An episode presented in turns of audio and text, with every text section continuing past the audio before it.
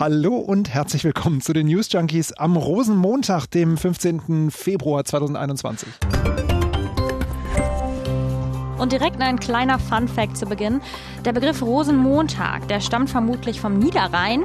Ursprünglich war damit der rasende Montag gemeint und da aus Rasen im Rheinischen Rosen wird, eine deswegen kam es genau vermutlich dann zum Rosenmontag. In diesem Jahr nicht so rasend, muss man sagen. Ich habe äh, eine andere Theorie. Im 11. Jahrhundert soll nämlich der Papst am Rosensonntag eine goldene Rose geweiht haben, was dann auch dem Folgetag seinen Namen gegeben haben könnte. Wie auch immer, wir wissen es nicht. Wenn jemand von euch mehr über die Erklärung weiß als wir, dann schreibt es uns gerne an newsjunkies.inforadio.de. Wo wir uns aber ziemlich sicher sind, sogar sehr sicher. Wir sprechen heute über die Grenzkontrollen, die äh, Deutschland mit Nachbarstaaten wieder aufgenommen hat und ob damit nicht die EU-Grundfreiheiten verletzt werden. Wir, das sind Jens Lehmann und Leonie Schwarzer. Hi. Guten Tag. News Junkies. Was du heute wissen musst. Ein Info-Radio-Podcast. Seit dem Wochenende, wir haben es gerade schon gesagt, gibt es Grenzkontrollen an der deutschen Grenze. Mal wieder, muss man sagen. Und dazu noch eine Corona-Testpflicht. Das heißt, wer über die Grenze will, der oder die muss ein negatives Testergebnis nachweisen. Grund für die neuen Kontrollen, das Robert-Koch-Institut, das hat die Slowakei, Tschechien und Teile von Österreich zu sogenannten Virusvariantengebieten erklärt. Stichwort Mutation. Richtig. Das sind also laut RKI Gegenden, in denen ein besonders hohes Infektionsrisiko durch die Mutationen, durch die Mutanten aus Großbritannien oder Südafrika besteht. Und genau dadurch ist dann eben eine Liste entstanden, die immer wieder neu zwischen Innen-, Außen- und Gesundheitsministerium abgestimmt wird. Aber natürlich, wie so oft, keine Regel ohne Ausnahmen. Äh, Und die gibt es zum Beispiel für Pflege- und Krankenhauspersonal und für andere sogenannte systemrelevante Beschäftigte. Was auch immer das sein mag. Ja. Ja, äh, und damit will man eine Situation, wir erinnern uns vielleicht noch wie vor einem Dreivierteljahr vermeiden. Da haben die Grenzkontrollen und strengen Quarantäneregeln zu Polen dazu geführt, dass in vielen Fällen kaum noch Pflegepersonal an die Brandenburger Kliniken gekommen ist. Aber die Liste der Ausnahmen, die wird ja seit dem Wochenende noch immer länger. Also bis morgen wollen sich Bayern und Sachsen und selbst die einzelnen Landkreise dann noch was ausdenken. Und das dürfte dann in der Abwicklung an der Grenze dann echt zum Kollaps führen, wenn man denn Hauptstadtkorrespondent Georg Schwarte so zuhört. Erstens müssen auch diese Menschen einen Corona-Test vorlegen, nicht älter als 48 Stunden. Äh, Sie müssen sich digital vor der Einreise anmelden. Das Ganze muss in dreifacher Ausfertigung übrigens von einem Arzt bestätigt werden. Und Sie müssen einen Arbeitsvertrag vorlegen. Also sehr viel Papierkram. Man darf davon ausgehen, dass der kleine Grenzverkehr dann ein sehr großer Grenzverkehr wird und einer mit sehr viel Staus. Das klingt sehr kompliziert. Und diese Staus, die gibt's auch schon. Äh, Heute Vormittag hat unser Korrespondent aus Prag von 25 Kilometern Stau vor manchen Grenzübergängen berichtet. Ja, und inzwischen sind schon Hilfsorganisationen im Einsatz, um die Lkw-Fahrer dort auch in der Kälte zu versorgen. Es ist ja eben auch extrem Es kalt ist momentan. der genau. Tat. Und an den Grenzen zu Tschechien und Tirol, da wurde wohl nach Angaben des Bundesinnenministeriums jedem Zweiten die Einreise verweigert. Und das trifft eben nicht nur Privatpersonen, sondern eben auch Berufspendler. Und die sind entsprechend sauer, genauso wie dieser Tiroler Gewerkschafter hier. Also wir sagen einmal ganz klar, dass diese Engstirnigkeit der deutschen Politik jetzt keine Auswirkungen auf die Pendlerinnen und Pendler haben darf, dass man jetzt nicht weiß oder am Freitag erfährt, dass man am Montag äh, nicht mehr zur Arbeit kommt, das ist ein Wahnsinn. Ja, und es geht nicht nur um die Pendler, sondern auch um den Warenverkehr. Denn in den LKWs, von denen wir gerade geredet haben, da ist ja auch was drin, Ja. normalerweise. Normalerweise ja. Genau, und die Autoindustrie, die ist besonders betroffen. Da drohen sogar Werksschließungen. Das fürchtet jedenfalls der VDA, der Verband der Automobilhersteller. Und unsere Inforadio-Wirtschaftsreporterin Beate Hoffbauer, die hat das heute Morgen so erklärt. Betroffen sind vor allem Werke in Ingolstadt, Regensburg, Dingolfing, Zwickau und Leipzig. Das Problem, die Fahrzeughersteller fahren auf Sicht, heißt, es gibt in den Lagern nur wenige Reserven. Und die, die da sind, die reichen gerade mal für fünf bis sechs Produktionsstunden. Alles wird just in time geliefert. Hinzu kommt, in den grenznahen Fabriken arbeiten auch viele Tagespendler aus Tschechien. Auch für die gilt ohne aktuellen Test keine Einreise. Das wusste ich tatsächlich bisher auch nicht, dass Automobilhersteller so knapp bestellen. Das ist krass, und, oder? Ja. Aber das heißt natürlich, während wir das hier aufnehmen, da stehen vielleicht schon die ersten Bänder in den Werken still. Und wir reden hier ja nur von Kontrollen an zwei Grenzen, nämlich zu Tschechien und zu Österreich. Dabei muss man nur mal in die anderen Nachbarländer gucken. In Dänemark zum Beispiel, da hat sich inzwischen jeder vierte Neuinfizierte mit einer der erwähnten Corona-Varianten angesteckt und trotzdem zählt das Land noch nicht zu den genannten Virus-Variantengebieten, wie es so schön heißt. Da könnte also noch einiges auf uns zukommen. Wir merken also, es gibt an den Maßnahmen sehr viel Kritik, nicht nur aus den betroffenen Regionen, sondern auch aus Brüssel. Die EU-Kommission, die hat die Bundesregierung letzte Woche an die gemeinsamen Verabredungen erinnert, denn beim letzten EU-Gipfel Ende Januar, da hat man geschlossene Grenzen noch allgemein abgelehnt und sich, wenn, dann auf ein gemeinsames Vorgehen geeinigt, was das jetzt nicht ist. Nee. Und jetzt führt die Bundesregierung doch eben im Alleingang Grenzkontrollen ein, weist Grenzpendler ab, jeden zweiten, wie wir gerade gehört haben, das volle Programm. Und Innenminister Horst Seehofer, der verbittet sich auch noch jede Kritik aus Brüssel. Er ist da schon Ende letzter Woche richtig deutlich geworden. In in der Bild-Zeitung, wo sonst? Zitat Seehofer gegenüber der Bild. Jetzt reicht's. Die EU-Kommission hat bei der Impfstoffbeschaffung in den letzten Monaten genug Fehler gemacht. Äh, klassischer Whataboutism, würde ich sagen. Was hat denn die Impfstoffbeschaffung jetzt wiederum mit den Grenzpendlern zu tun? Gut, wenn alles schief geht, kann er ja auch noch mit dem Finger auf andere Länder zeigen. Denn nach Angaben der EU-Kommission kontrollieren ja auch Ungarn, Österreich und Dänemark ihre Grenzen. Und über allem, also über dieser ganzen Diskussion, da steht ja eigentlich die Frage, was ist mit der europäischen Idee der Freizügigkeit passiert. Da passen auch die Stimmen einiger Politiker zu. Also Bayerns Ministerpräsident Markus Söder, der sagt zum Beispiel, wir sind für ein freies Europa, aber in der Pandemie muss die Sicherheit ganz oben stehen. Einmal ist gereicht, sagt er. Also man merkt, die drucksen da schon so ein bisschen rum. Ein bisschen, ja. Bundesgesundheitsminister Jens Spahn, der hat auch schon letzte Woche davor gewarnt, dass es weitere Beschränkungen eben auch an den Grenzen geben könnte. Leicht fallen die ihm aber nicht, natürlich. Das hat er heute in der Süddeutschen Zeitung nochmal klar gemacht. Auch er ist grundsätzlich für ein grenzoffenes Europa, wie er es nennt. Aber das EU-Recht sieht halt genau für solche Situationen auch Ausnahmen vor. Darauf weist Spahn halt auch hin. Und wir wollen uns diesen Aspekt mal näher anschauen, äh, welche EU-Grundfreiheiten eigentlich bedroht sind und ob man die einfach so einschränken darf. Und wir fangen mal an, so ein bisschen mit den Basic Infos, Politikwissenschaftsgrundkurs. Was sind denn überhaupt diese Grundfreiheiten, von denen wir jetzt gerade ganz viel sprechen? Jens Spahn hatte in dem Interview auch schon darauf hingewiesen, indem er sagt, der freie Personen- und Warenverkehr, das sind konstitutive Elemente der Europäischen Union. Und damit spielt er auf den europäischen Binnenmarkt an, ein Wirtschaftsraum ohne Binnengrenzen. Also aus vielen nationalen Märkten soll ein großer gemeinsamer Markt geschaffen werden. Das wird damit bezeichnet. Und dieser europäische Binnenmarkt, der funktioniert auf Basis der vier Freiheiten. Und da sind wir jetzt auch bei Jens Spahn und dem freien Personen- und Warenverkehr. Diese vier Grundfreiheiten sind nämlich der freie Warenverkehr, der freie Personenverkehr, der freie Dienstleistungsverkehr und der freie Kapitalverkehr. Und wir gehen hier jetzt mal ganz kurz durch. Freier Dienstleistungsverkehr heißt, dass ich zum Beispiel eine französische Versicherung abschließen kann oder mich, sagen wir mal, von einem italienischen Architekten beraten lassen kann. Genau, und der freie Kapitalverkehr wiederum bedeutet, europäische Bürgerinnen und Bürger und Unternehmen haben freien Zugang zu den Finanzdienstleistungen in allen Mitgliedstaaten. Also jeder EU-Bürger kann also in der gesamten EU sein Geld investieren oder anlegen oder was auch immer. Dann gibt es noch den freien Warenverkehr, heißt ganz einfach, jede Ware kann in jedem EU-Land verkauft werden. Es gibt eben auch keine Zölle oder ähnliches.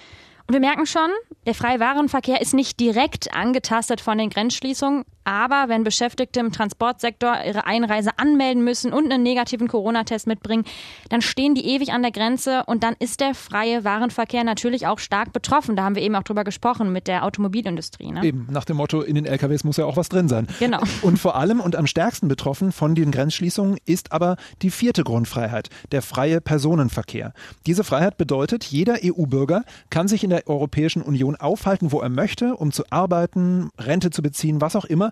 Diese Freiheit ist natürlich genau in dem Moment ausgesetzt, wenn zum Beispiel Tschechinnen und Tschechen jetzt nicht mehr einreisen dürfen. Und beim freien Personenverkehr ist vor allem ein Abkommen ganz wichtig, und zwar hier könnte jetzt auch gut ein Tisch passen, finde ich. das Schengener Abkommen. Das hat äh, quasi diese Idee des freien Personenverkehrs umgesetzt oder erleichtert, kann man sagen. Vor fast 26 Jahren, da haben die ersten Staaten ihre Personenkontrollen an den Binnengrenzen abgeschafft, heißt offene Grenzen innerhalb der Schengen-Länder. Und das kennen wir auch alle, wenn wir irgendwie in Urlaub fahren und man bekommt gar nicht so richtig mit, dass man schon wieder im Nachbarland gelandet ist. Eigentlich wirklich eine großartige Nummer. Mhm. Angefangen hat alles schon zehn Jahre vorher nochmal im deutsch-französisch-luxemburgischen Dreiländereck bei Schengen. Hört, hört. Tatsächlich ist Schengen ein kleines Dorf in Luxemburg. Nicht einmal 5000 Einwohnerinnen und Einwohner leben hier, obwohl uns der Name allen bekannt ist. Und hier haben nämlich die Vertreter der fünf Staaten, Deutschland, Frankreich, Belgien, Niederlande und Luxemburg, damals auf einem Ausflugsdampfer den Vertrag unterzeichnet. Ja, ich habe im Zuge dieser Recherchen gelernt, dieser Ausflugsdampfer hieß die Princesse Marie Astrid. Das wird mir jetzt ewig im Kopf bleiben. Das ist Sehr der schön. einzige Fakt, den ich hieraus mitnehme. Auch, auch diese französische Anmutung, die du Princesse daher Marie Astrid. Genau. Schengen wurde damals nicht einfach so ausgewählt, sondern weil es gemeinsam mit zwei Nachbargemeinden in Deutschland und Frankreich einen Knotenpunkt in der Mitte Europas bildet, also das Zentrum sozusagen ist. Der damalige Bundeskanzler Helmut Kohl, der hat das damals mit vorangetrieben und er hatte auch sogar noch Größeres im Kopf. dass es die Chance des freien Teils Europas ist, sich zusammenzuschließen mit der Vision des Baus der Vereinigten Staaten von Europa. Vereinigte Staaten von Europa. Davon sind wir, ehrlich gesagt, noch ziemlich weit entfernt. Der Schengen-Raum, der umfasst aber heute immerhin 26 Staaten, darunter 22 der 27 EU-Staaten. Ja, und jetzt kommen wir wieder im Hier und Jetzt an. Wir erinnern uns gut an den letzten März. Die EU-Mitgliedstaaten haben damals nach und nach beschlossen, ihre Grenzen zu schließen. Und das Schengener Abkommen, das war für einige Wochen, muss man sagen, quasi ausgesetzt. Kommissionspräsidentin Ursula von der Leyen, die wollte das damals nicht auf sich sitzen lassen und sie fand auch sehr klare Worte. A crisis without borders Eine grenzenlose Krise lässt sich nicht aufhalten, indem wir Grenzen zwischen uns errichten. Und dennoch ist das der Reflex, dem die meisten europäischen Staaten gefolgt sind. Das ergibt einfach keinen Sinn. Denn kein Mitgliedsstaat ist in der Lage, sich selbst mit notwendigem medizinischem Material zu versorgen. Kein einziger. not one. Und worauf sie anspielt, also dass man diese Zusammenarbeit auch braucht, da muss man sagen, da hat sich ja auch viel seitdem verändert. Also zum Beispiel Stichwort Impfstoff, da arbeitet die EU ja wirklich eng zusammen. Ja, oder zum Beispiel das Corona-Hilfspaket von der EU, das ist ja auch ein weiteres Beispiel dafür. Genau, aber trotzdem, jetzt wieder Grenzkontrollen und strenge Einreiseregeln. Verletzt Deutschland damit nicht den freien Personenverkehr und das Schengener Abkommen? Also, ne, diese Frage kann man ja durchaus mal in den Raum stellen. Definitiv, ja. Rechtlich ist es zumindest so, ähm, laut den geltenden Schengen-Regeln können Länder für einen begrenzten Zeitraum wieder Grenzkontrollen einführen. Und zwar dann, wenn eine ernsthafte Bedrohung der öffentlichen Ordnung oder inneren Sicherheit besteht. Ein Pro-Argument für diese Grenzschließung ist ja zum Beispiel, solange wir nicht die gleichen Regelungen haben, was Quarantäne oder Restaurantöffnungen oder was auch immer angeht, dann muss es eben auch Alleingänge geben. So formuliert das Matthias Reiche aus dem ARD-Studio in Brüssel in seinem Kommentar heute. Einreisen aus Ländern, in denen hoch ansteckende Virusmutanten zirkulieren, muss ein Bundesminister natürlich untersagen, um die eigene Bevölkerung zu schützen. Umso mehr als nicht damit zu rechnen ist, dass es in absehbarer Zeit in Europa zu einer abgestimmten Strategie kommt im Kampf gegen die Pandemie. Naja, dahinter steckt so ein bisschen der Gedanke, wenn ihr eure Geschäfte oder was auch immer zum Beispiel noch offen lasst, dann müssen wir halt die Konsequenzen ziehen. Und ich finde, so ein bisschen ist da natürlich auch ein wahrer Kern dran, denn ich meine, warum gibt es denn überall unterschiedliche Regelungen? Also ich finde, es macht keinen Sinn und ich finde es auch manchmal schon innerhalb Deutschlands ein bisschen fragwürdig, warum so unterschiedliche ja, Regeln angesetzt werden. Ja, da haben wir wieder diesen berühmten föderalen Flickenteppich. Mein Hasswort in dieser Pandemie, aber da ist die EU ja ganz ehrlich noch schlimmer dran. Ja, aber Argument gegen die Schließung ist natürlich, das ist total der nationale Alleingang. Also gerade nach den Schließungen im März, worüber wir eben schon gesprochen haben, wir wollten das ja eigentlich nicht nochmal erleben. Nee. Und irgendwie gaukelt das Ganze ja auch einen Schutz vor. Denn die mutierten Varianten, die sind längst auch schon bei uns angekommen. Und genau das erklärt Holger Beckmann aus dem ARD-Studio in Brüssel in seinem Kommentar auch so. Dabei sind die mutierten Virusvarianten ja längst da. Nicht nur in Bayern, sondern beispielsweise auch in Köln. Das wird in der Domstadt übrigens bei jedem positiven Corona-Test geprüft. Riegelt man Köln deshalb ab? Nein, wäre auch schwierig. Das ist es allerdings auch bei den angeblich so sicheren Kontrollen jetzt in Bayern. Denn inzwischen gibt es diverse Ausnahmeregeln. Und wer von Tirol nach Deutschland will, der nimmt eben einfach den Umweg über Salzburg. Und noch viel schlimmer wäre es ja tatsächlich für die Kölner, am Rosenmontag, wo sie schon kein Karneval feiern können, dann auch noch abgeschottet werden wegen irgendwelcher Mutationen. Wir wollen es nicht vorstellen. Die Mauer um die Rosenmontagshochburg, ja. Äh, Diese Kontrollen, von denen Holger Beckmann gerade geredet hat, die sorgen ja auch weiter für viel Verwirrung. Wer gilt denn zum Beispiel als systemrelevant und wer nicht? Da geht auch viel Energie in unnötiger Bürokratie verloren. Das kann man durchaus mal sagen. Und die man gerade jetzt ja auch ganz sicher sinnvoller einsetzen könnte, finde ich. Und außerdem haben wir das ja eben alles aufgezeigt. Also freier Personenverkehr, das ist einer der Grundfreiheiten in der EU. Das Schengener Abkommen, super wichtig und einer der Meilensteine, finde ich, in der EU-Geschichte. Ich werde jetzt hier gerade so ein bisschen pathetisch. Ein bisschen. ähm, und Helmut Kohl, den wir eben in einem Ton gehört haben, was der sich damals vom Schengener Abkommen erhofft hat. Also ich finde, an der Stelle muss man sagen, wir müssen schon ein bisschen aufpassen, dass wir mit solchen wichtigen Errungenschaften naja, dass da nicht so leichtfertig mit umgegangen wird. Also, dass man wirklich immer wieder ganz genau und von Tag zu Tag überlegt, ist eine Grenzschließung gerade wirklich sinnvoll und auch nötig. Definitiv. Wenn man hört, dass zum Beispiel Tiroler einfach über Salzburg auch nach Deutschland kommen. Äh, die Krise macht halt auch da wieder einiges an Problemen sichtbar, die man vielleicht sonst nicht so gesehen hätte. Und mal ehrlich, Brüssel hat da ja auch schon seit Jahren damit zu kämpfen, wirklich alle Nationalinteressen wirklich immer unter einen Hut zu kriegen. Und da hangelt man sich dann eben zugegeben von Kompromiss zu Kompromiss. Aber an diese Kompromisse, ganz ehrlich, da müssten sich dann halt auch alle halten. Sonst können wir das mit dem gemeinsamen europäischen Haus, eine weitere Floskel, aber eine wichtige, äh, das kann man einfach vergessen sonst. Heute ist Montag. Wir haben schon am Anfang drüber gesprochen. Es ist nicht irgendein Montag. Nein, Nein. es ist Rosenmontag. Jens, du würdest am liebsten nach jedem zweiten Satz heute so einen Tusch spielen. Ja. Mach ruhig weiter, Leonie. er sitzt gerade am längeren Hebel, muss man dazu sagen. Ja, ich kann keinen Tusch abspielen. Ja, heute wäre eigentlich der Höhepunkt der Karnevalssaison. Dazu hunderttausende Menschen ganz eng auf den Straßen bei den großen Umzügen von Köln über Düsseldorf bis nach Cottbus in Brandenburg. oh Jens. bis Cottbus wollte ich sagen. Aber Corona ist ja auch der große Spielverderber, wie so oft in diesem und auch im letzten Jahr. Alle Umzüge und Feste sind abgesagt auf jeden Fall. Nach den langen Debatten im letzten Jahr haben dann auch die Narren erkannt, das geht dieses Jahr einfach nicht.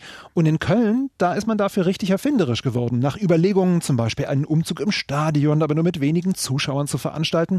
Da gibt es jetzt wirklich den klassischen Karnevalsumzug, so richtig mit Prinzenpaar und allem. Aber alles in Modellgröße erklärt zum Beispiel der Präsident des Festkomitees Christoph Kuckelkorn. Herausgekommen ist die kölscheste Variante, die man sich vorstellen kann. Das Stockpuppentheater, das historische, über 200 Jahre alte hier in Köln, inszeniert den Rosenmontagszug auf der größten Puppenbühne der Welt. 32 Meter lang und die Figuren hier im Maßstab 1 zu 3 präsentieren die bissigen und die bösen und die auch humorvollen Persiflagewaren. Ich finde es großartig, diese Idee, muss ich ist sagen. Irgendwie süß, oder? Ja, es ist richtig süß. Karneval ist kein Event, sondern eine Jahreszeit, heißt das Motto in diesem Jahr. Und klar, ne, Jahreszeiten, die können halt auch nicht ausfallen. Nee, stimmt. Äh, mir als Berliner sträuben sich ja trotzdem ein bisschen die Nackenhaare, ehrlich gesagt, bei dem Thema. Ich habe Karneval wirklich ganz ehrlich noch nie verstanden. Dabei haben wir selbst hier in der Hauptstadt Karneval und sogar mit einer eigenen Hymne. Ich lerne hier so viel dazu, Jens. Mhm, hör mal.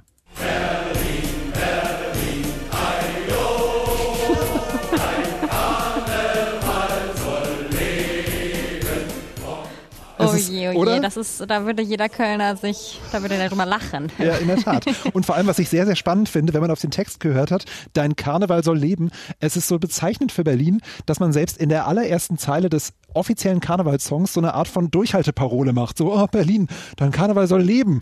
Hier gibt es so viele Leute, die den nicht verstehen. Würde ich das jetzt mal übersetzen. Ich habe sogar mal ein Interview mit dem Komponisten von diesem Ding hier geführt äh, und auch der konnte mir ehrlich gesagt das Gefühl nicht wirklich beibringen. I'm so sorry.